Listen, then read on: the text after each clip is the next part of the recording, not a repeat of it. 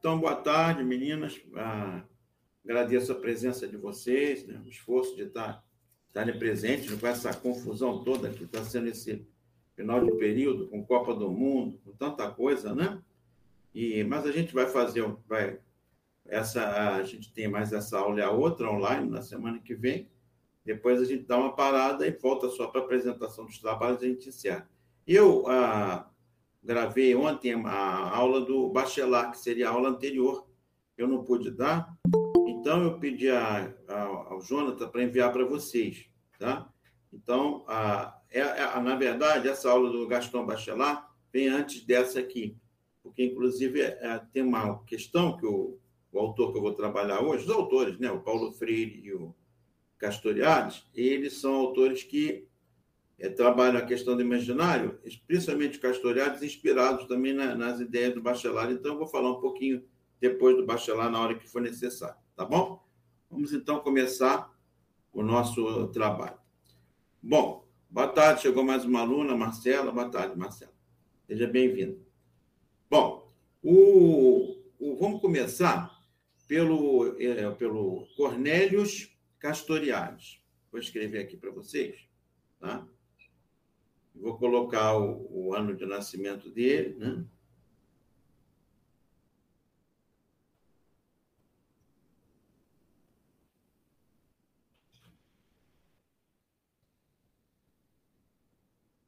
Ele nasceu em 1922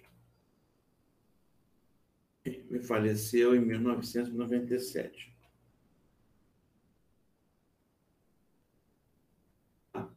Depois a gente coloca o do Paulo Freire. Vou mandar para vocês aí, tá?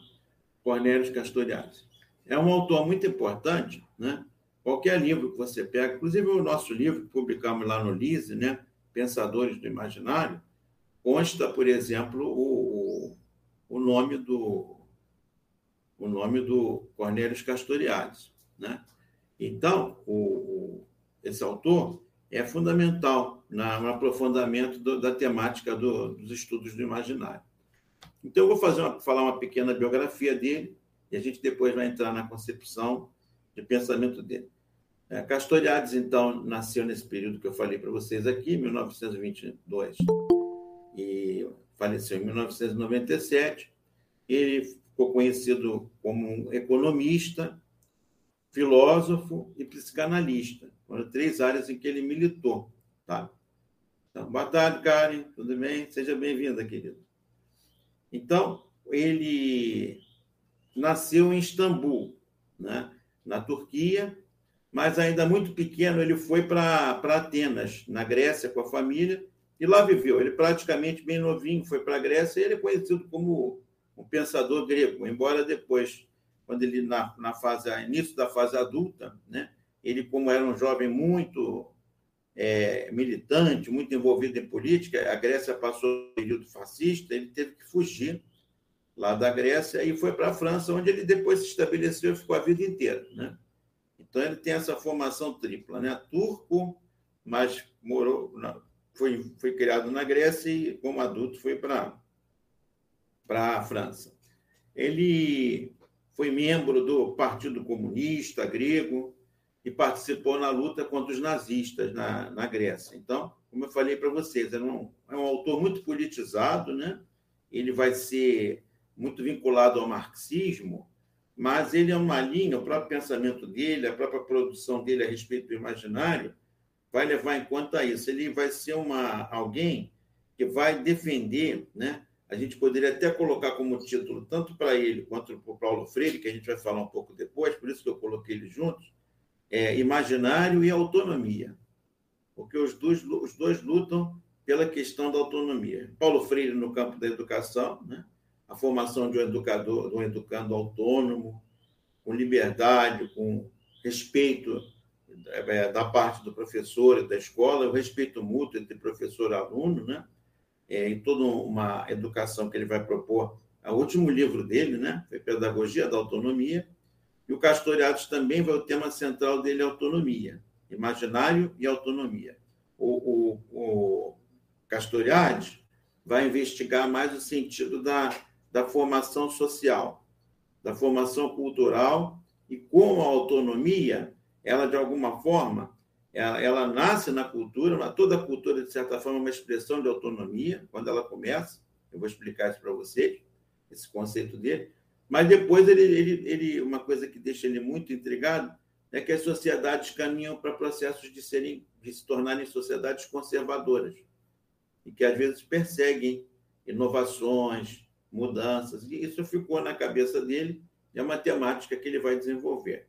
Por que o imaginário criativo, criador, inovador, ele é sempre, ele é sempre perseguido por essas modalidades de, de, de governo e de situação a, política em que não se aceita muito bem o novo. Tá? Então, ele, ele foi para Paris, depois de ter vivido esse conflito lá com, a, com os, os, nazistas na Grécia, e, a, a, e ele vai para. Após a guerra, né? ele vai para vai para Paris e rompe com o partido também comunista, porque ele tinha uma exatamente essa visão de autonomia dele, ela propunha que o, a própria a experiência comunista, do socialismo, fosse também democrática, e não era o que acontecia na União Soviética de então, né? Era aquele período, vocês já devem ter ouvido falar, stalinismo, né, do Stalin, e era um modelo muito rígido. Tão rígido quanto qualquer outra ditadura da época, ditadura fascista, embora tivesse outros, outros, outros propósitos, mas a, a, a repressão, a, a, dureza do regime era a mesma. Então, ele vai sempre, o pensamento dele vai sempre estar voltado para combater o pensamento autoritário. Então, ele, ele fundou, então, na França, com um amigo dele, filósofo também, Claude Lefort, ele fundou uma revista, Socialismo ou Barbárie. Né? Então, essa revista propunha exatamente a publicar artigos de pensamentos com uma perspectiva libertária, uma perspectiva crítica, quanto à, filosofia em geral, quanto à filosofia política, quanto à ética, todos os temas eram sempre permeados por essa questão de uma crítica voltada para a valorização da autonomia, de uma liberdade de não só de expressão, mas de construção de projetos sociais, né? E sempre assim, com a característica comunitária. Bom, o, nessa revista, né, eles criticaram o socialismo exatamente burocrático do stalinismo. Apostaram em um socialismo mais libertário e autônomo. Ele também, paralelamente a isso, né, ele era formado já em filosofia, mas aí ele faz a, com economia também. Mas aí ele faz a formação em psicanálise. E ele vai fazer a formação junto dos grupos ligados ao psicanalista Lacan. Ele se forma nesse grupo e depois ele abandona o grupo e cria uma linha de pensamento própria, né? dentro da psicanálise. Ele também foi psicanalista até o fim da vida, tinha consultório e tudo mais. Né? Trabalhou como economista em entidades assim como ONGs e entidades vinculadas ao que depois se tornou a, a ONU, né? Ele militou também nos campos da filosofia e da política, da economia, da psicanálise, e não só nisso, mas também tocava piano, era músico. Né? Então, uma pessoa com uma formação bem ampla. A sua obra principal, agora a gente vai, já vai entrar no pensamento dele, é, eu vou colocar o nomezinho, da, o título da obra, tá? É a... Reparem como o nome tem tudo a ver com o nosso curso. A instituição imaginária da sociedade. Ah, vou mandar para vocês aqui a instituição imaginária da sociedade. Né? Nessa obra, exatamente, ele pensou né, o, porquê de, de as sociedades acabarem se tornando tão conservadoras. E vocês vão verificar que aqui ele vai criar a ideia de que o homem é homo imaginans. Vocês todos já devem ter ouvido a expressão homo sapiens, né?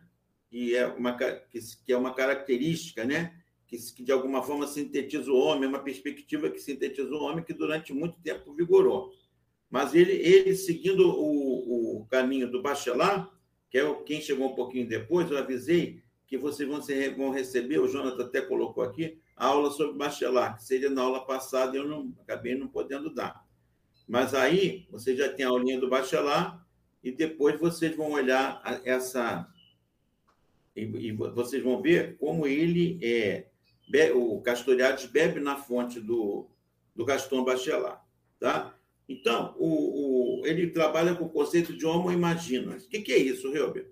Homo imaginas é um conceito que o Bachelard criou. Quer dizer, ao invés de homo sapiens, o Bachelard descobriu, né? ele verificou que o homem, na verdade, não é só essa vertente racional que explica o homem.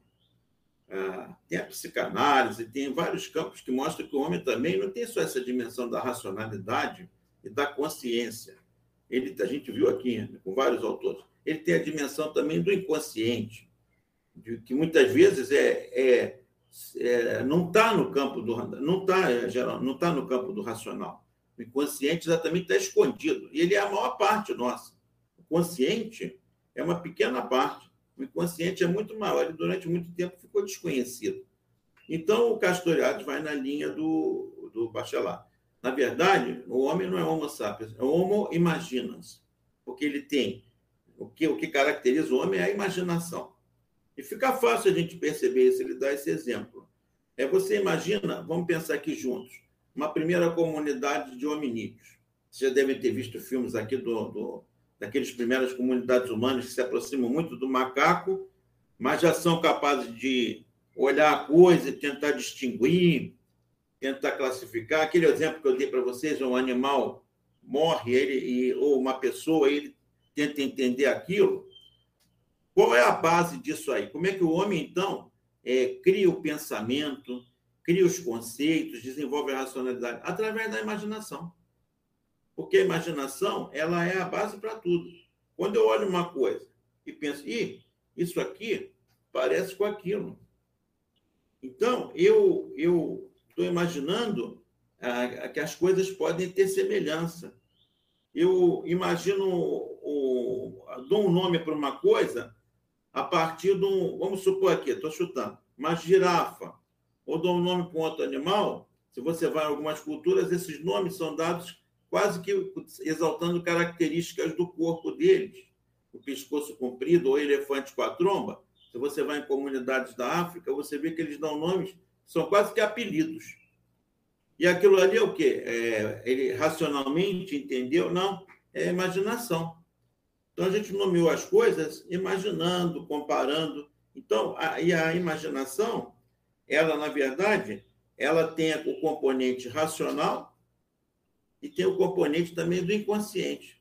Tudo isso passa. A imaginação é a grande fonte que dá força para a gente observar o mundo e ter um olhar racional para uma coisa ou ter um olhar mais apaixonado, um olhar mais é, estético, né? não tão preocupado com o formalismo, não tão preocupado com a explicação, mais preocupado com o encontro, com a, com a vivência de, daquela coisa. Provar uma fruta é, e, e, você sentir o sabor e a partir dali você relatar para uma pessoa, poxa, que gostosa, come, tem um gosto disso, aquilo você fazendo uma, um convencimento para a pessoa comer, é, é, totalmente diferente de você ver uma pessoa explicando quais as características nutritivas da maçã.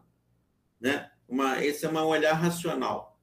E o outro é um olhar mais passional, ligado a, a, ao patos, ao sentimento, à emoção, ao que o objeto te traz, ao gosto, ao sentimento, né? aos sentidos também. Bom, o, então o, o, o Castoriadis vai entrar por aqui. E ele vai dizer: e olha, a instituição imaginária, a, a sociedade foi fruto de uma instituição imaginária. Os homens é, e a, a, comunidade dos humanos começou a dar nomes, organizar as coisas. Né? E ele vai dizer: isso, isso explica por que você tem milhares de sociedades completamente diferentes e não sei, você, não sei se já pensaram sobre isso. Às vezes, na mesma região, aqui no Brasil aconteceu muito isso. Quando a gente tinha comunidades tribais que não foram dizimadas por essa, essa turma que está destruindo, e tá, durante séculos destruiu as comunidades indígenas, mas você tinha, por exemplo, algumas tribos bem próximas. Tinha uma, uma aqui e tinha uma outra tribo, vamos supor, a um quilômetro da minha tribo. E você vai, vai estudar as duas, o comportamento é totalmente diferente. No mesmo, na mesma região, e você tem ali, por exemplo, uma tribo que é politeísta, outra que é, que é mais monoteísta, uma tribo que é, tem tal costume que é agradável a eles, e esse costume não é agradável para outras. Então, diferença é numa, por tribos que são diferentes, mas ela, elas, elas, elas não têm nada em comum, apesar de estar vivendo no mesmo lugar. E o Castoriadis vai dizer, por quê? Porque elas imaginaram elas inventaram a sociedade, elas deram nome para as coisas, deram valores para as coisas, elas criaram uma linguagem própria a partir dos valores que eles comungavam. Então, por isso que uma outra comunidade é totalmente diferente. Não tem para eles, não tem certo ou errado. Não tem comunidade primitiva ou comunidade mais progressiva. O que existe são comunidades diferentes, graças a isso.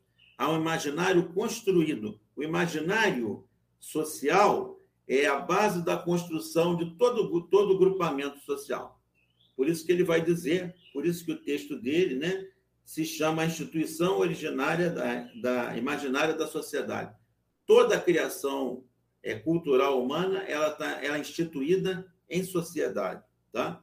Então, a, ele vai dizer milhares de sociedades completamente diferentes, às vezes tribos próximas, sob as mesmas condições naturais e climáticas, mas que são completamente diferentes em suas produções culturais, como eu falei, com crenças, por exemplo, uma instituição da sociedade que também ela produz normas, valores, modos de viver, de educar as crianças, a, a comunidades que educam de forma totalmente diferente, próximas, né? Vocês estão vendo agora, quando vocês estão acompanhando aí a Copa do Catar, né? você vê que os próprios países árabes têm diferenças. Alguns países árabes são mais liberais no comportamento, outros são, outros são, têm uma, uma, uma moral mais rígida, especialmente no tocante à, à mulher. Né? Vocês devem ter visto aí várias situações de manifestos, inclusive que pessoas até foram presas porque estavam se manifestando contra determinada postura da sociedade tal, tal. Todas elas são, a maior parte são muçulmanas, né? E só que dentro do, do, do espírito muçulmano, né? Dentro do islamismo, você tem várias é, práticas, né? A gente pode, o Gasto Castoriado dizia para a gente várias instituições que criaram seus modelos, né? Instituíram, essa é a palavra-chave dele instituíram um modelo. Então, maneiras de educar, né, de viver, que são totalmente, radicalmente distintas. Aí ele vai dizer, por exemplo, no mundo contemporâneo, nós temos essa obsessão pela ciência, pela técnica, pela economia e pela produção. É uma característica moderna que não está presente, por exemplo, em outras sociedades que têm valores diferentes. Por exemplo, agora, nesse momento, tem tribos aí que, por exemplo, ainda existem, aqui no próprio Brasil, que não estão ainda, não tiveram contato com outras culturas, e eles estão vivendo num mundo totalmente à parte. Eles pescam, eles caçam.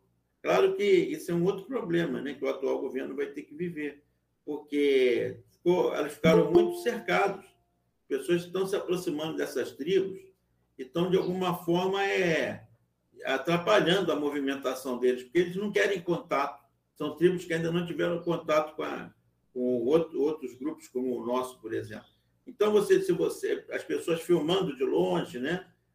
cineastas, pessoas que passam de avião, então, bem longe, não conseguem se aproximar, percebem que a vida deles é toda calcada numa coisa artesanal. Tarde, Andressa uma coisa artesanal voltada para a pesca, parece que está no, no, no, início da, da civilização. Né? Então, Castorade vai dizer: está vendo? Isso, essa diferença não se dá só no, no espaço, ela se dá também no tempo. Tem gente vivendo aqui de maneiras totalmente diferentes. Por quê? A sociedade, a imaginação humana, em grupo, instituiu o um modelo de comportamento melhor para se viver naquela situação, dando nomes, criando regras. É uma produção coletiva. Daí a importância do, do, do estudo do imaginário. Então, a, o, o, ele faz uma pergunta: por que, que os egípcios, egípcios, por exemplo, destinavam tantos recursos para a construção de pirâmides? Uma coisa que para nós é inconcebível. Ninguém, talvez alguém construa uma pirâmide hoje para usar como enfeite de um shopping, alguma coisa assim. Mas a, a pirâmide, no sentido religioso, só faz sentido lá no, no Egito. É, por quê? Por que, que eles gastavam tanto para fazer uma pirâmide? Inclusive, pessoas morriam na construção das pirâmides. Né? Por que os franceses, ele faz uma outra pergunta, é, por que os franceses, no, na Idade Média, gastaram tanto para construir a Catedral de Notre-Dame e a Catedral de Chartres? Chartres, que a gente pronuncia. Ele vai dizer, porque são, são obras, são construções que fazem parte da vida deles, dão sentido para a vida deles. No caso da cultura egípcia, a pirâmide tinha um papel fundamental. Ali estavam enterrados os, os faraós com seus bens, inclusive eles eram enterrados muitas vezes com os próprios é, escravos que serviam para eles. Né? Que morria o faraó, eles se envenenavam para servir o faraó lá no, no, no outro mundo. Né? Então, você verifica que é cultural, é uma construção, é um construto. O, o Castoriado vai chegar a usar uma imagem que eu acho linda, ele vai dizer, são construções simbólicas. O mundo é uma grande tela onde você tem vários é, bordados. As culturas bordaram os seus costumes, a sua educação, a sua arte, as, as maneiras de viver, de casar, de criar a criança, são, são variadas. O homem é, tem a capacidade inventiva, assim, uma capacidade inventiva infindável. E ele fica apaixonado por isso. Ele vai dizer, são teias. Esse termo também foi usado pelo, pelo Cassirer, a gente viu aqui, teias simbólicas de construção social da realidade. Né? Então, ele vai dizer, as pessoas constroem essas coisas, constroem depois as cidades, as escolas, constroem todo, tudo que a gente vê aqui à nossa volta, porque dão sentido para as suas vidas. Há uma criatividade do imaginário coletivo, que é aí um conceito-chave para ele, tá, gente? Imaginário instituinte. É quando a gente cria uma modalidade de, de instituição, cria uma prática, quando a gente passa a adotar costumes, quando a gente cria uma, uma, uma construção cultural, que é só nossa, que não está presente em cultura, outra cultura, ele vai dizer, é o imaginário instituinte. É quando a cultura está construindo a sua própria identidade. Né? É um momento de criação. Né? O Bachelard, o, perdão, o, o Castorelli vai dizer, é uma imaginação criadora. O instituinte, para ele, tem um caráter sempre positivo, que é o caráter de você sempre apresentar uma coisa nova inclusive você apresentar uma coisa nova que, de alguma forma, às vezes entra em conflito com, com uma, uma tradição. Né? Então, ele diz que muitas vezes, quando você cria uma. Você tem uma ideia, está propondo um novo comportamento, é uma postura instituinte. Mas ele vai bater de frente com o quê, muitas vezes? Com o instituído. Porque o instituinte, quando é assumido, ele se torna oficial, ele passa a ser instituído. E esse instituído vai ser o, a regra geral. Agora, pode acontecer de um outro momento vir uma outra modalidade de comportamento e as pessoas instituírem uma outra prática. Vocês estão vendo aqui, vocês são testemunhas fortes disso, né? Eu, eu peguei o início disso, observando os movimentos, mas hoje vocês estão vendo já nas salas de aula, nos lugares que vocês frequentam, todo um comportamento dentro daquela, daqueles, daqueles grupos é, que estão se afirmando, estão se, olha só, estão se instituindo, né? E passando a ser aceitos dos LGBTQIA+. Né? Não preciso ir muito longe. No meu tempo, o imaginário é, instituído era de que essas pessoas né, elas estavam fora do padrão. Né? Quantos colegas eu tive na escola que a gente percebia que ele tinha uma, uma, um outro sentimento com relação às meninas, e, e a gente percebia que era um sentimento diferente com relação às meninas, é, e alguns verbalizavam para os amigos mais próximos: Poxa, eu, eu, eu sou gay, mas não fala para ninguém, não. Eles tinham uma vergonha, né? ficavam com medo. Às vezes a família não sabia, tinha todo um grau de, de preconceito. Isso hoje está mudando. Então, é exemplo claro do que o, o Castoriades quis dizer quando ele fala que o, instituinte é quando você está defendendo um novo. E, mas esse novo, muitas vezes, ele também bate de frente com o que já está instituído. Né? Hoje, então, você vê a geração de vocês, eu vejo na, na universidade, em vários lugares, já não tem esse peso. Eu, eu, eu tinha um amigo, um colega da, da, do meu colégio, no segundo grau, que ele era muito sacaneado na turma, porque ele tinha uma postura, ele já era assumido, e ele era corajoso, porque ele se assumia como gay, mas algumas pessoas não falavam com ele, colegas machistas, né? desrespeitavam ele, é, agrediam. Então, você vê que foram pessoas que sofreram muito. E logo depois, pouquinho depois, veio a, a AIDS. Então, no início, associaram até a AIDS a. Olha como é que o imaginário, ele muitas vezes perverte a, a relação com os outros. O, quando chegou a AIDS, eles não sabiam qual era o motivo, qual era a origem da doença, e os primeiros casos apareceram muitas pessoas gays, e eles associaram aos gays. Boa tarde, Janaína. Associaram aquilo aos, aos, aos gays. E, então, o, inclusive, o primeiro nome que se deu para AIDS, não sei se vocês sabem disso, foi câncer gay. Aquilo criou para as pessoas uma, um preconceito maior ainda. Como aquelas pessoas sofreram. E depois ficou constatado que não tinha nada a ver com, com a sexualidade de cada um. Era uma doença que qualquer um podia pegar, homem, mulher, qualquer um. E, mas no, nesse início, como eles sofreram, foram discriminados duplamente, né? Por serem, por serem gays e por, ser, por, por estarem associados a serem transmissores, transmissores, transmissores da doença. Então, isso é um imaginário instituído, preconceituoso, que abafa que persegue um imaginário instituinte que é a sociedade querendo propor uma nova forma de, de comportamento e que merece ser, ser se afirmar, ser, cada um ser feliz da maneira que, que lhe convém, né? E não, não ser prejudicado, perseguido no trabalho, na escola. Então, estou dando esse exemplo para você ver como a, a, essa concepção do Castoriades, de imaginário instituinte, que entra em conflito com o imaginário instituído, você vai verificar que acontece em muitas situações. Vocês já devem ter visto, não só esse exemplo que eu dei, como outros. Machismo, né? É, violência, uma série de coisas que é. Você vê esse conflito né, que a gente tá, teve agora, nem está tendo ainda, né? De não aceitação da, do resultado da eleição, pessoas queimando ônibus, né? É, não estão aceitando um, um movimento de que foi a, a eleição.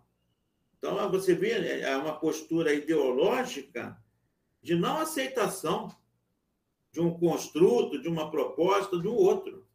Né?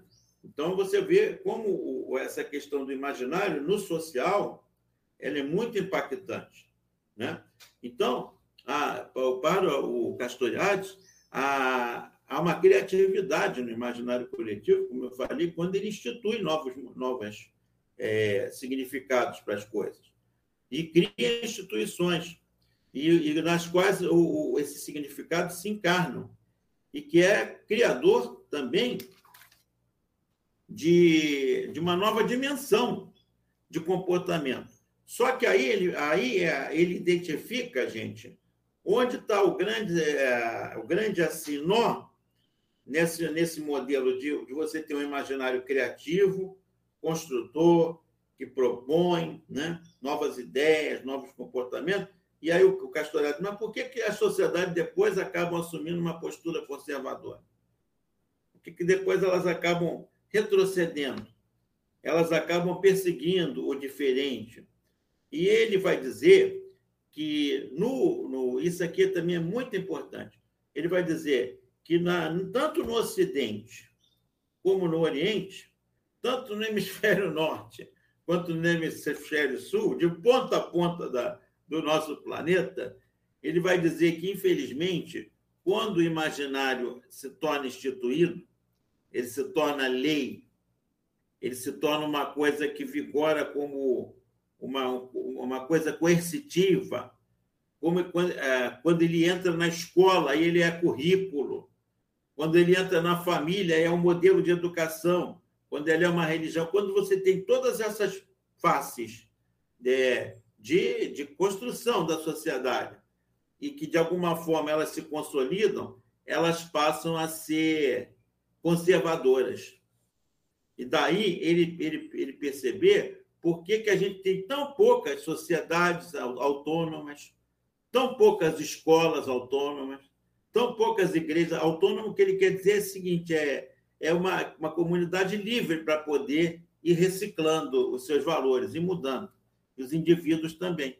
A gente sempre esbarra nas instituições que querem propor um, uma espécie de controle. E ele vai dizer: é porque, infelizmente, a, a, a, o imaginário instituído ele sempre se apoia numa lógica. Quando ele assume o poder, quando ele passa a ser hegemônico, ele assume uma lógica, vou falar devagarinho para vocês entenderem esse termo, uma lógica conjuntista identitária. Uma lógica conjuntista identitária. Eu, o que, que é isso? É que entende a sociedade como um conjunto homogêneo, quem não, quem não se enquadrar vai ter que sair, e o que garante essa homogeneidade é a identidade. Então, é conjuntista identitário. Há uma identidade dominante. Há uma raça, há raças, há, há gêneros, há espécies, há isso, aquilo todo. Então, você, para cada coisa, você tem um lugar. Isso é definido também pelo, pelo imaginário. Né? Então, você, a lógica conjuntista identitária, ela é aquele, ela, ela é a base para a postura conservadora na sociedade. Você vê a nossa escola. A lógica da educação no Brasil, né? não posso falar sobre outros países, mas eu acho que, no geral, é uma lógica conjuntista identitária. Eu, me explica melhor. Como é que se manifesta essa lógica conjuntista identitária? Repara só, o nosso currículo, gente, é o que eu falo para vocês. Eu estudei a mesma coisa que vocês. E eu tenho idade para ser é, pai ou até daqui a pouco avô de vocês. Como é que pode? Se a gente vive em mundos tão diferentes. Vocês são da cultura da digital. Eu sou do tempo da, da máquina de escrever. E você, eu, eu, vocês tinham que estar estudando outras coisas. E não aquelas cinco tempos de matemática que eu tive. Eu, outro dia, visitei uma, uma escola do ex-aluno meu, que ele está ele dá aula lá, eu fui, eu fui, marquei para bater um papo com ele, com a esposa dele, aí fui buscar ele, ele na escola, depois ela encontrou com a gente lá, eu não via eles, todos os dois foram meus alunos, estudaram aqui na Praia Vermelha, mas foram, eles eram da licenciatura. E aí eu perguntei ele, como é que é o conteúdo? Ele é de matemática, ela é de química.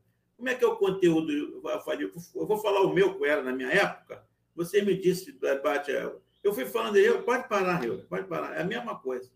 Tanto ele como ela. Então, quer dizer, isso é uma lógica conjuntista identitária. A, a sociedade vista como algo já pronto, está com seu recorte, com seu conjunto definido, e qualquer coisa que fira aquele modelo sai. Mas explica por quê. Bom, é, são poderes. Né? Você acha que o, que o campo da matemática vai querer perder tempos da, ele dá, professor de matemática ganha muito mais do que qualquer outro, professor de física, né? O próprio, os próprios concursos também já tem aquela hegemonia dessas áreas. Quando a gente sabe que, isso eu cansei de dizer para quem já foi meu aluno, não sei se já ouviram falar isso, eu não, do alto da minha experiência como professor há tantos anos, Eu não vejo superioridade nenhuma de matemática com relação a qualquer outro saber que a escola poderia trabalhar. Para mim, a matemática não é superior à, à pintura, não é. Não é superior à escultura, não é. Não é superior à culinária que deveria estar na escola, não é superior à capoeira, é igual. Para mim, tinha que ter toda a oportunidade para os alunos poderem escolher, uma espécie de cardápio. Mas não tem. Por quê? Porque é uma sociedade lógica, conjuntista identitária, que segue uma lógica conjuntista identitária, então ela tem que formatar você. Tanto que qual é o nome que a gente dá quando a pessoa está se formando? Formatura. Tá? Quer dizer, já está formatado. Pode vender, botar no saquinho e vender no mercado do trabalho. Né? Como se a gente fosse pipoca ou um biscoito. Então, a lógica conjuntista identitária trabalha com modelos já prontos. Por isso que é tão difícil, vocês, como pedagogas, vão ter dificuldade de encontrar uma escola que vocês tenham uma liberdade maior para você inventar novas disciplinas no currículo, colocar coisas mais interessantes. Vai ser preciso esbarrar nessa lógica conservadora, lógica conjuntista identitária. O Helber, qual é a. Na, você, então, a gente poderia dizer que a imaginação, o imaginário instituído, aquele imaginário que, segundo o é o imaginário hegemônico, que predomina e que tenta ficar é, no predomínio de tudo, no âmbito político, religioso, tudo, educacional, é ele é uma lógica conjuntista identitária. Qual é a lógica daquele imaginário, daquelas pessoas que apostam numa, no imaginário, num, num movimento de novas ideias, e que eles querem na, trabalhar na linha da, do imaginário instituinte. Quer dizer, aquele que propõe. Aí o Castoriadis vai dar um, vai dar um termo. É uma, é uma lógica criadora, uma lógica não identitária. Tá? Se o outro é conjuntista identitária, o, aqui é, é uma lógica conjuntista não identitário. Agora, é interessante isso, porque a gente vê hoje, né? Eles falam, é, é, olha só que interessante isso, os movimentos LGBTQIA+, e outros, falam assim, movimentos identitários, né?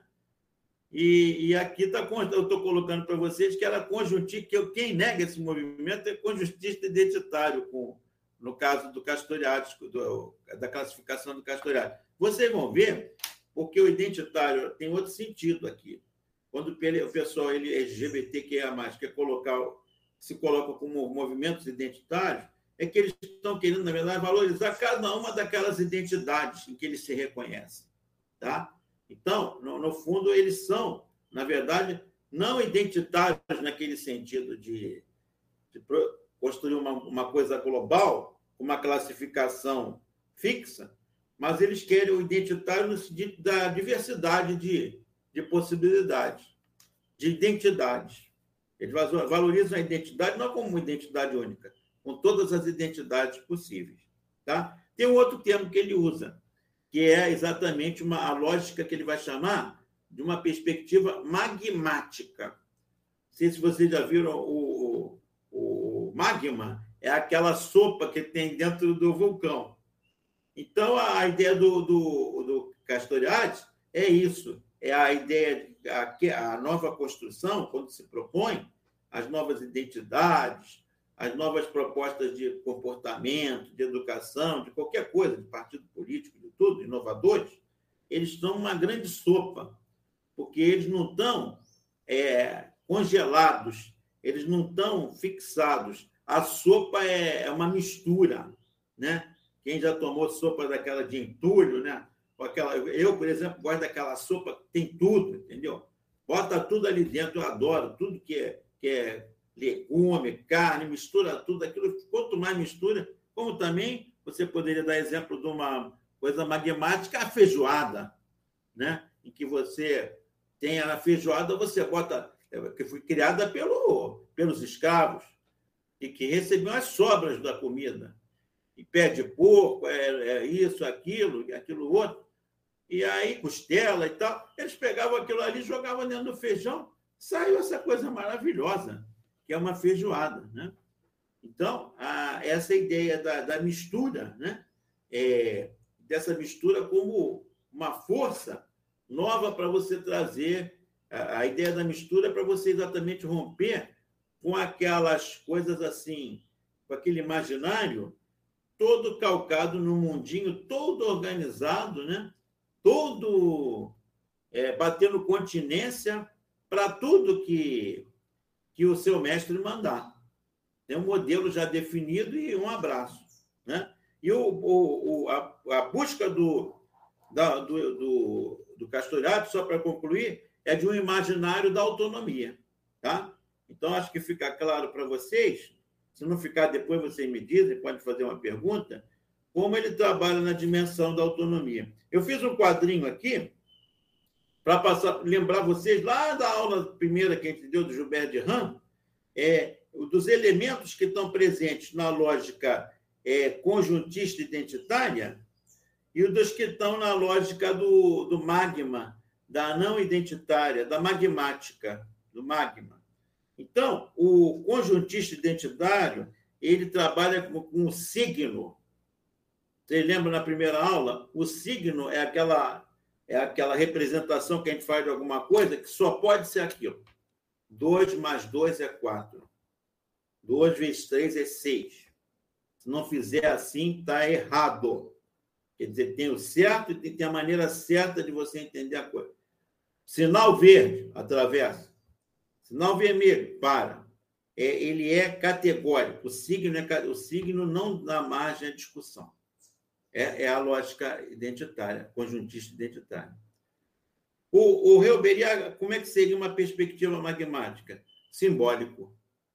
O simbólico, você tem uma representação da, das coisas. E a representação pode mudar. Simbólico é aquilo que eu falei para você. Você olha para uma cruz, se eu tiver assim com o cordão com uma cruz, você vai falar, ah, o Reuberiaga é cristão. Se eu te mostrar um mapa, uma cruz, aí você vai falar, ah, uma, é um cruzamento aqui, olha. É, é aquela rua tal cruzando com a outra. Já é outra, a cruz tá, tem outra interpretação. Se eu colocar aquela mesma cruz que eu estou usando aqui, de cabeça para baixo, eu botar uma roupa preta, cabelo para cima, o pouco que eu tenho, ah, o metalheiro. Ah, lá, ele curte aqueles grupos que são satanistas. Bota, bota a cruz de cabeça para baixo.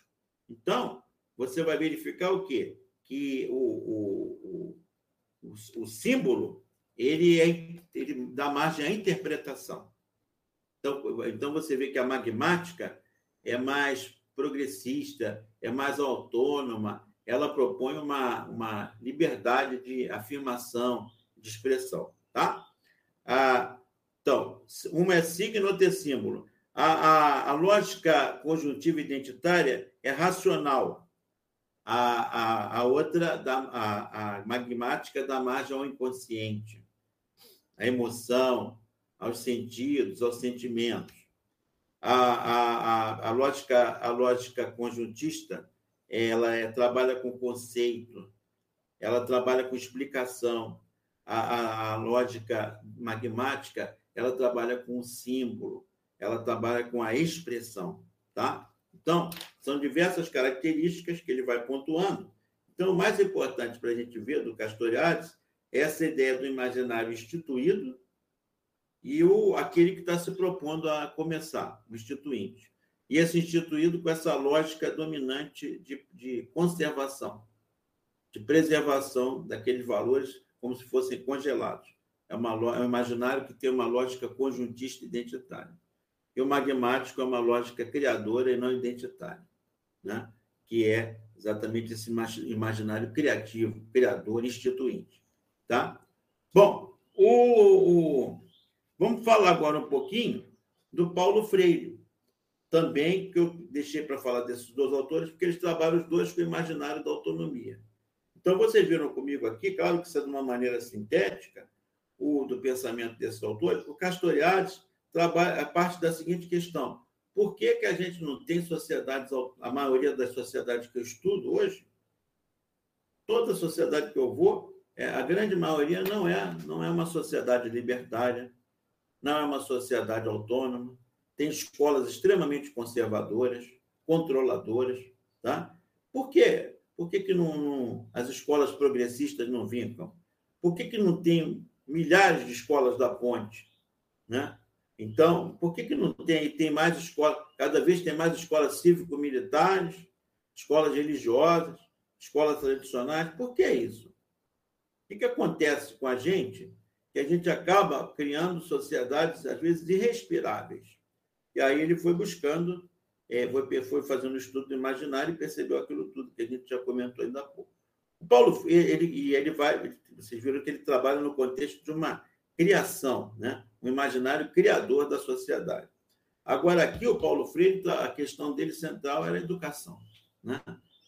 É, e a, a, questão inicial dele, se o Castoriadis perguntou por que, que as sociedades não, são, não trabalham a, a valorização da autonomia? E o Paulo Freire vai fazer a seguinte pergunta: por que, que a gente não educa os nossos, os nossos educandos para autonomia? Por que, que a gente educa para eles serem oprimidos? Aí você pega a segunda obra do Paulo Freire, Pedagogia do Oprimido. Olha aí, como é que ela reflete o imaginário daquele momento. E se bobear da escola ainda hoje. Ah, e a última obra dele, Pedagogia da Autonomia. Qual é o subtítulo da Pedagogia da Autonomia? Saberes necessários à prática, à prática educativa. E Aí você vê lá na, esses saberes que ele propõe, são todos saberes que o professor deve ter e, e assimilar para tornar a, o ensino dele, a concepção educacional e a prática dele como professor, uma prática de formação de alunos autônomos. Essa é a questão. O Weber, então, a gente poderia dizer que a pedagogia do Paulo Freire é uma pedagogia que luta contra o imaginário educacional tradicional, é, autoritário e conteudista. Exatamente, exatamente. Se você, não sei se alguém aqui foi meu aluno no primeiro período, eu trabalho geralmente, acho que a maioria não foi, mas geralmente eu trabalho no período das grandes matrizes é, filosóficas do pensamento educacional. E a, a mais assim influente ainda hoje é a matriz filosófico-pedagógica tradicional. Tá? É aquela escola tradicional, né? aquele modelo que você não tem nada de inovador, e ela ainda é bastante, algumas religiosas, bem tradicionais, outras militares, outras isso e aquilo, mas sempre seguindo aquele, aquele modelo bem rígido. Não são escolas que inovam em currículo, inovam em, em novas, novas disciplinas, são escolas que seguem sempre, sabe o quê? Olha o nosso imaginário educacional, como é que ele reflete isso. A gra... Seguem o quê? A grade curricular. Olha só. Seguem a grade curricular. Então, o que você tem é isso. É uma, um, um ensino que é exatamente opressor. Daí aquela palavra do Paulo Freire, é pedagogia do, do oprimido. Tá?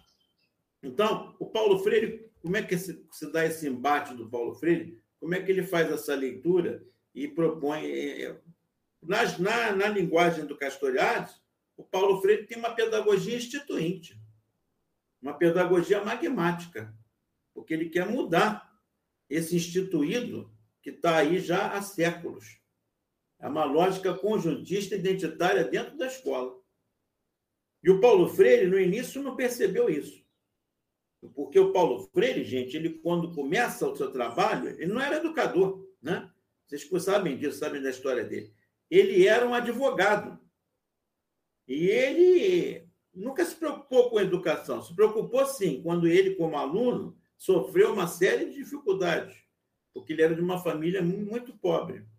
Então, ele teve dificuldades, principalmente quando o pai dele faleceu, ele teve que ficar três anos fora da escola.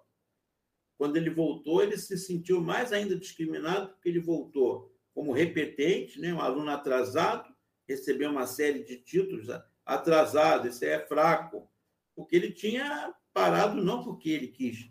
Ficou três anos fora da escola porque ele tinha que ajudar a mãe na, a vender as coisinhas que ela tinha para vender, é, doces, salgados, até que ele pôde voltar quando o irmão, o irmão dele, mais velho, conseguiu arrumar um emprego e aí todos os, todos os irmãos menores voltaram para a escola. Então, Paulo Freire, ali sim, ele tem um primeiro contato que depois, como adulto, ele vai lembrar e aí vai construir a sua pedagogia. Mas durante muito tempo depois ele ele consegue o apoio de uma família de professores que gostavam muito dele e ele consegue continuar estudando e ele vai chegar à Universidade Federal de Pernambuco e lá ele se forma como advogado. Só que o Paulo, então, é, ele vai se construir como um educador é, é, inovador, um educador para autonomia. Mas ele não tinha, ele tá, vai se construir porque ele não tinha uma formação para educador, ele nem sabia que ele ia ser educador. Como é que ele ele chega a, esse, a essa, essa situação? É porque ele, já como advogado, né, desanimado um pouquinho com a carreira, ele começa a tentar procurar outras coisas, estava querendo largar a advocacia. Então, quando o Paulo Freire ia visitar, ia buscar a esposa na escola onde ela dava aula, não era uma escola, na verdade era um salão de uma, de uma igreja, e o Paulo Freire é, lá ia buscar ela, que ela lá dava aula de alfabetização para jovens e adultos. Mas, naquela época, a, a educação de jovens e adultos ainda não era uma política pública, ou estava começando de forma bem incipiente. Então, era dado em salões de igreja, era como se fosse uma, um trabalho de caridade. Mas o Paulo se aproxima da, da noite a buscar, ele vai ficando, vai gostando de ver aquilo. Né? A, a dinâmica da aula, o, vendo aquelas pessoas chegando com enxada, outros chegando com uma, com uma mala de pedreiro, bota na porta e entra com aquele caderninho. E o, o Paulo Freire ele a, começa a entrar naquele mundo da, da, da educação. E numa situação lá que ele tem que substituir a, Elsa, porque a Elsa estava grávida, ele, ele acabou to, tomando gosto pela educação. E você vê que ele vai exatamente fazer, exercer essa perspectiva que o Castoriades fala. Ó, eu, tô, eu que estou fazendo isso, tá? Paulo Freire conheceu o Castoriades depois. Eles já, já os dois bem idosos se encontraram e tal, mas eh, um não citava o outro. Depois é que eles começaram. Mas então, Paulo Freire construiu a sua obra sem usar o, o Castoriado, e vice-versa. Mas, depois, com o tempo, eles foram conhecendo a obra de cada um. Mas uma coisa interessante é que você pode fazer uma leitura da, da, do, do, despertar do Paulo Freire como educador progressista e, e, defensor do imaginário da autonomia na educação, quando, quando você pode, pode fazer, usar categorias do Castoriado no Paulo Freire. Paulo Freire, então, ali naquele cotidiano, percebe que a própria Elsa estava, e a maneira dela educar era uma maneira que não levava em conta o cotidiano dos alunos. E o Paulo Freire, como estava de fora, a Elsa tinha que entrar e dar aula. Quem? Vocês aqui, quem dá aula, sabe que quando entrou na aula não dá tempo para você pensar em mais nada. Já tem que chegar com tudo pronto e vamos ver. Agora, a Elsa não percebia isso. Agora, o Paulo ali de fora falou: Poxa vida, Será que a Elsa não está percebendo? É, não, é, não era a Elsa, era o modelo das cartilhas da época. Será que eles não estão percebendo que essas pessoas são profissionais, chegam aqui cansados? Tem um senhor ali que tem 60 e poucos anos, outro tem 50, eles chegam exaustos do trabalho, trabalhava, não tinha aposentadoria na época, né?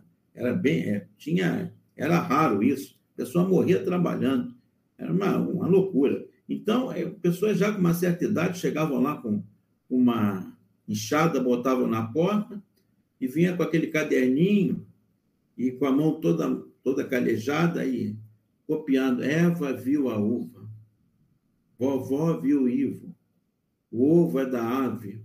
E o Paulo Felipe, puxa vida, será que as pessoas não percebem que essas palavras não têm nada a ver com o cotidiano deles? Olha aí, imaginário instituinte. Paulo Freire é um verdadeiro magma.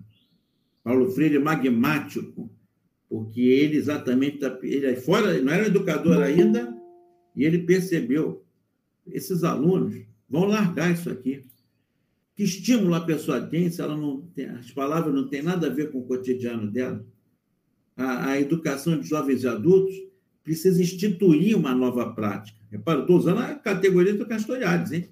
Para mostrar a vocês como é que é, dá para fazer uma leitura castoriadiana.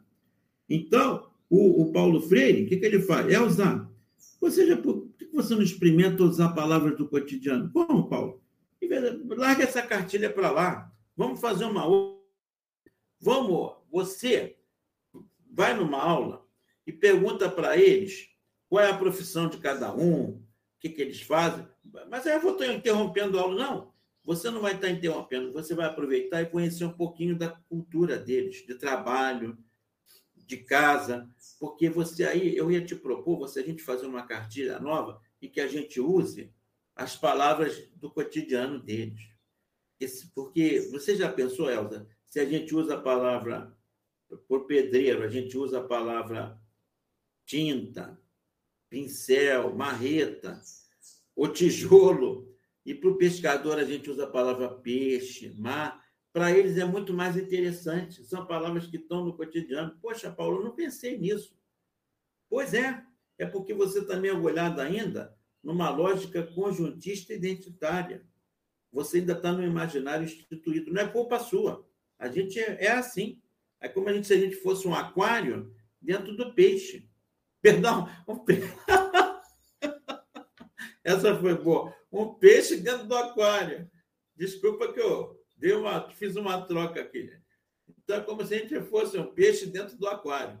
E a gente não percebe que, o que, que tem em volta. É a água e a gente não percebe. Então, o, o, o, o Paulo Freire vai convencer a Elza e eles começam a fazer. E aí começa o, o chamado método Paulo Freire. O grande sucesso, porque ele percebeu que aqueles alunos, professor, hoje eu aprendi, a, eu levei para os colegas lá, eu escrevi porque a gente precisa de 30 tijolos. Eu ainda botei no plural, professor. Eu estou aprendendo. Eu já sei escrever tijolo. Eu disse, eu disse para os colegas comprarem 30 tijolos. Facilitou a minha vida. Tem mais palavras para aprender? Tem. A gente vai ensinar uma porção de palavras para você. E a turma se empolgou. Né? Aí você poderia me dizer, Helber, mas isso é uma coisa tão banal. Precisava ser o Paulo Freire para descobrir na década de 40, no mundo todo alguém deve ter descobrido. Não. Por isso que ele é Paulo Freire. Ninguém tinha feito isso ainda. No mundo. Então, você vai verificar que ele é esse magmático puro do, do, do Castoriadis, esse, esse imaginário criador. Né? E ele vem e, a partir daí, ele entra na educação. E aí você parou aí, Helber, ele é só alfabetização. Não, ele não é só um alfabetizador, não ele vai acabar quando ele, ele sai dessa vida, em 97, foi o ano que eu comecei a passei aqui na FRJ, duas semanas antes o Paulo Freire tinha morrido. Eu jurei para mim mesmo, se eu passar, eu vou ainda dar muitas aulas sobre Paulo Freire naquela faculdade ali. Fiz quase que uma promessa. Não sei se Paulo Freire me ajudou lá do céu. Acho que ele pediu por mim. E eu passei, e não tem um semestre que eu não deixo de falar do, do Paulo. Mesmo nessa disciplina aqui, Imaginário Social e Educação, eu também falo, porque cabe muito bem isso. Bom, então, agora, ele não morre como alfabetizador, não. Foi um grande alfabetizador, ele morre como filósofo da educação. O maior do Brasil.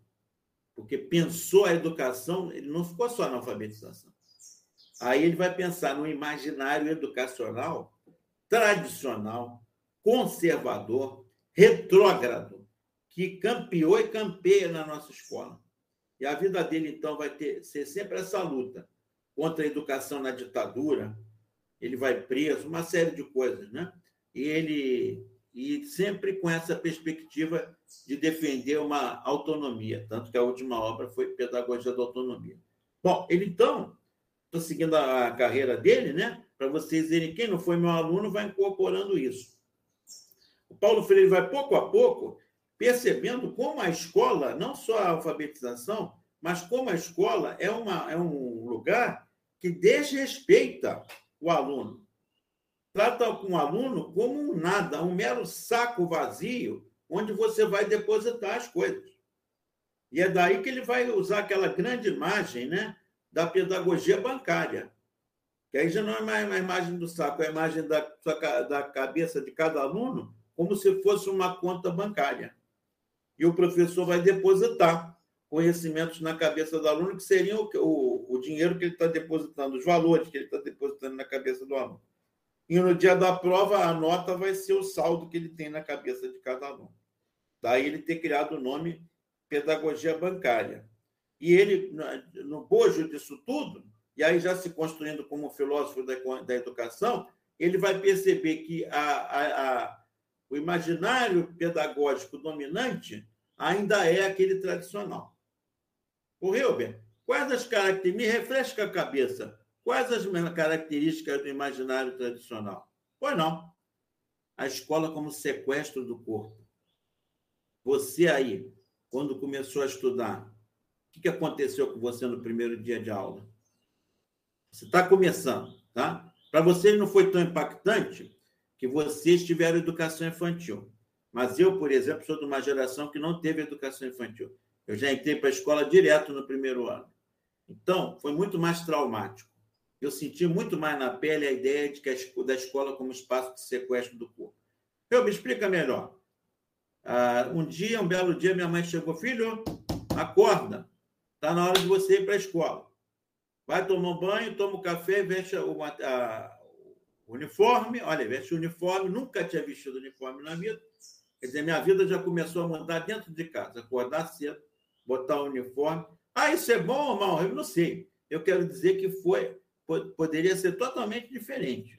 Eu poderia ter ido para a escola sem uniforme, poderia ter ido para a escola sem uma série de coisas. A Sueli, eu também não tive infantil, o chamado pré-primário, exatamente. E foi traumático, né, Sueli? Não sei se foi para você. Primeiro dia de aula, a gente tomou um certo susto. Não sei se a, a escola era acolhedora para você. Quer falar um pouquinho da sua experiência? Ou escrever? foi traumático? Não, foi legal.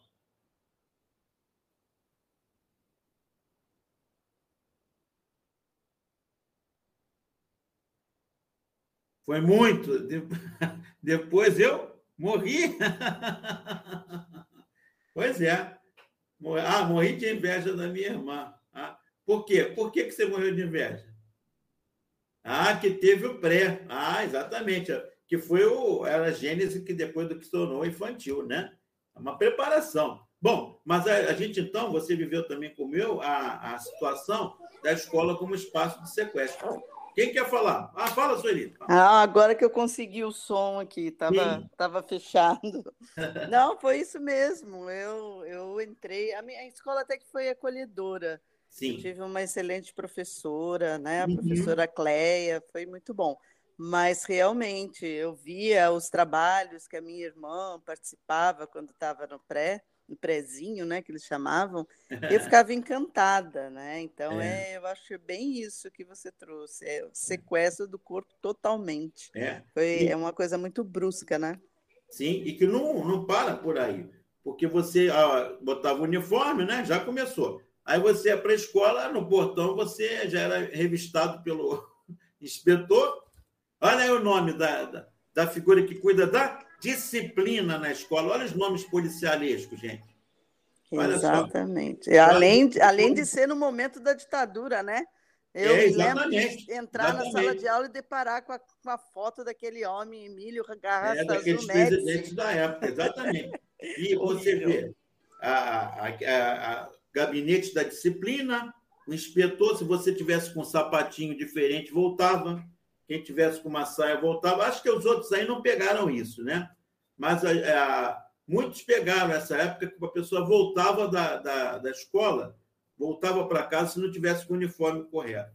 Então, passava por essa segunda instância, para ver se você está tá, tá, tá conforme para entrar na escola. Ia para a fila. As duas filas de meninos e meninas do lado. Por que, que não é a mesma fila? Por que, que tem que ser separado? Mas é. As meninas de um lado e meninos do outro. Ah, e aí, botava os mais baixinhos na frente, os mais altos atrás, para poder o inspetor, os professores verem o que está acontecendo lá atrás, botando os mais baixinhos, então controlavam a, a situação. Uma enquete aqui rápida. Respondam, por favor. Quem é que teve isso aí? Chegou a pegar fola, é, forma, é, fila e cantar o hino obrigado. Alguém teve aí? Vamos ver. Fazer uma enquete rápida. Pode escrever ou falar, quem quiser. Só para eu saber. Olha, nossa, uma porção de gente teve, olha aí. Está cheio de eu aqui, olha. Tá vendo? E vocês são de uma geração que há pouco tempo estava tava lá, né? É, comparada comigo, que são séculos, né? Então, você verifica que, olha essa prática, olha como é que a lógica conjuntista identitária, ela estava presente na nossa escola e aí, de certa forma, ainda deve estar. Ah, aí, você vai ver ah, não para por aí, você vai para a, situação de você como oprimido, teu corpo sendo sequestrado. Você sobe para a sala de aula e na sala de aula você tem que sentar numa carteira específica e numa fila. Depois que a turma era conhecida, depois da primeira prova, profe... muitos professores separavam fila A, os alunos com 10, fila B, os alunos com 8, com 9. Aí vai... os boletins vinham com aluno é, ótimo, muito bom, regu... bom, regular, fraco e muito fraco. Quer dizer, tudo você é capturado de todas as formas. Ah, era uma escola também, outra característica, conteudista, conteúdo muito rígido, um currículo que nunca mudou. Como eu falei, vocês estudaram as mesmas coisas que eu estudei. Será que a gente não está precisando de outras disciplinas mais, mais importantes para hoje? Talvez cidadania, talvez é capoeira, culinária, fotografia. Ah, não prepara para o mercado de trabalho? Prepara sim. Eu tenho vários ex-alunos que são professores de capoeira. Tenho três ou quatro alunos que são chefes de restaurante. Porque quiseram. Não fizeram o curso profissional, porque se apaixonaram pela área e alguns deles fizeram, fizeram a formação fora da escola. Olha a Sueli falando. Sustentabilidade, exatamente, Sueli. Então, é outro tema importantíssimo. É a educação ambiental né? Quanta coisa podia estar na escola. A educação ambiental, por exemplo, é a mais importante de todas. Porque se a gente não defender o meio ambiente, a gente está. Vocês estão acompanhando quantas enchentes estão tendo no mundo? Portugal está debaixo d'água. Lisboa, a pessoa está tendo que nadar para chegar no trabalho. Tá, parou Lisboa hoje. Não, quantos anos não tinha isso? É a, a, a problema climático. Petrópolis ontem Petrópolis vive sofrendo. Né? Isso por que isso não acontecia 10, 20 anos atrás? Não acontecia raramente? Por causa desse desmatamento no mundo todo, dessa falta de cuidado. No Brasil, então, uma coisa horrorosa que foi feita. Né? E, e, e vem do, do, governo, vem de cima, quer dizer, a, a, a, o incentivo a isso, como é que pode? Né? Então, a, disciplinas que seriam. Porque esses caras não estudaram educação ambiental nem nada. A maioria desses militares estava estudando é, matemática, cantando hino, estudando história contra o comunismo, estudando que tem que mudar também o currículo dos militares, estão muito despreparados, né? Estão muito assim vendo coisas que ninguém mais vê. Comunistas em cada esquina, eu não, não encontro nenhum comunista por aí. Ainda não encontrei nenhum. Então, o, o, o, o Paulo Freire a, vai identificar também as avaliações como forma de a prova, a reprovação, como forma de, de predomínio, de achatamento do aluno, de opressão do aluno. Tanto que ele, já no final da vida, quando foi é, secretário da Educação do município de São Paulo, no governo da Luísa Erundina, o Paulo Freire inaugurou a, a, uma, uma série de modalidades que evitavam a de práticas que evitavam a, a reprovação. Tá? Por exemplo, como a dependência. O aluno não fica de recuperação nem é reprovado. A reprovação, às vezes, a pessoa tinha que repetir um ano inteiro, por causa de uma matéria. A, a dependência e, e, e práticas similares que foram tentativas do governo Paulo Freire lá em São Paulo, aliviaram um pouco essa questão de você, o aluno ter que repetir. Não, ele continua com a turma, isso é fundamental. Tinha que ser o Paulo Freire para pensar nisso. O, ficar junto com a tua turma é tão importante quanto você passar numa matéria, porque são pessoas da mesma idade, então compõem o mesmo quadro. Olha aí, ele, ele, não sei se ele pensou nisso, mas como ele era uma pessoa genial, deve ter pensado, fazem parte do mesmo imaginário. Quem tem um ano a mais ou um a menos, a turma geralmente era assim, tinha uma, era uma média, vamos supor, uma série lá, todo mundo com 10 anos. Mas tinha um com 9 e tinha um com, com 11. Tinha. Mas mais ou menos está todo mundo vendo os mesmos desenhos, ouvindo as mesmas músicas, indo às festinhas, ouvindo os mesmos conjuntos. Era um imaginário comum. Então é muito melhor eu estar com essas. Quantos colegas que eu tive que é, foram reprovados e ficaram o ano inteiro fazendo todas as matérias, que às vezes foram reprovados em matemática, e é, em uma questão. Então, por causa de uma questão, ele ficou o ano inteiro. Isso é de uma maluquice, uma idiotice, eu diria até sadismo. Tá? Então, a, é, esse imaginário instituído, que durante muito tempo se preserva, né? que tenta barrar o novo na escola, o Paulo Freire percebeu tranquilamente. Daí, ele, por isso que ele nomeou Pedagogia do Oprimido. Agora, ele propôs uma contraponto. A pedagogia problematizadora, pedagogia crítica, que a gente ensina ao aluno que, que, na verdade, ele tem um saber. Isso é fundamental. Né? Ele trouxe para a escola um, o imaginário, para o imaginário educacional do seu tempo, a ideia de que o professor também aprende com o aluno. Isso era inadmissível antes. E no tempo dele, as pessoas custaram muito a assimilar.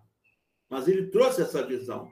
Não, eu, como professor, a primeira coisa que eu faço é ouvir os alunos contarem a vida deles. Por quê? Porque eles me contando a experiência dele, isso também quando ele não conhecia. Uma vez eu fui na, no intervalo de aula, lá em São Paulo, eu contei para vocês, eu fui duas vezes assistir palestras do Paulo Freire, quando eu estava aqui no mestrado, e foi eu e uns colegas da turma, e uma vez a gente estava conversando com o Paulo no café, e ele, ele contou para a gente que várias vezes ele chegou para a turma e ficou ouvindo o que eles falavam, e depois apareceu uma coisa interessante, eu posso ir lá? Olha! Aí lá de noite, o Paulo ia lá no forró, encontrar com os alunos que eles iam. Ia, o Paulo ia pescar com os pescadores.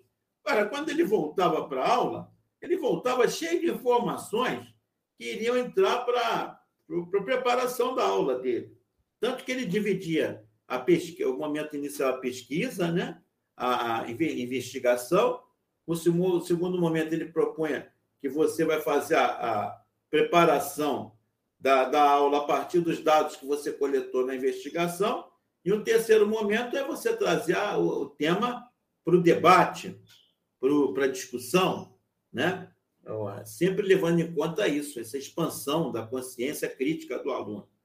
Então, você repara como o Paulo Freire foi importantíssimo para a mudança do nosso imaginário educacional. Tá? Paulo Freire é um, um cara muito grandioso nesse sentido.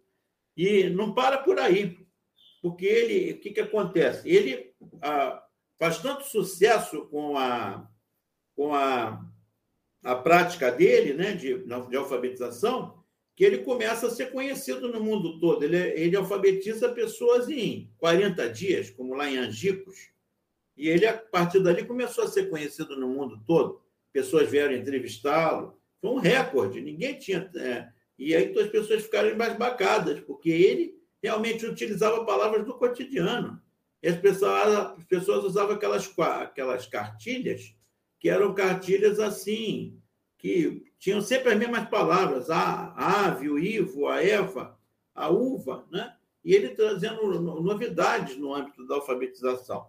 Então, ele, ele passou a ser muito conhecido e ele acabou sendo depois engajado no, no projeto do governo João Goulart, que assumiu. E ele chegou a comandar a Secretaria de Alfabetização, né?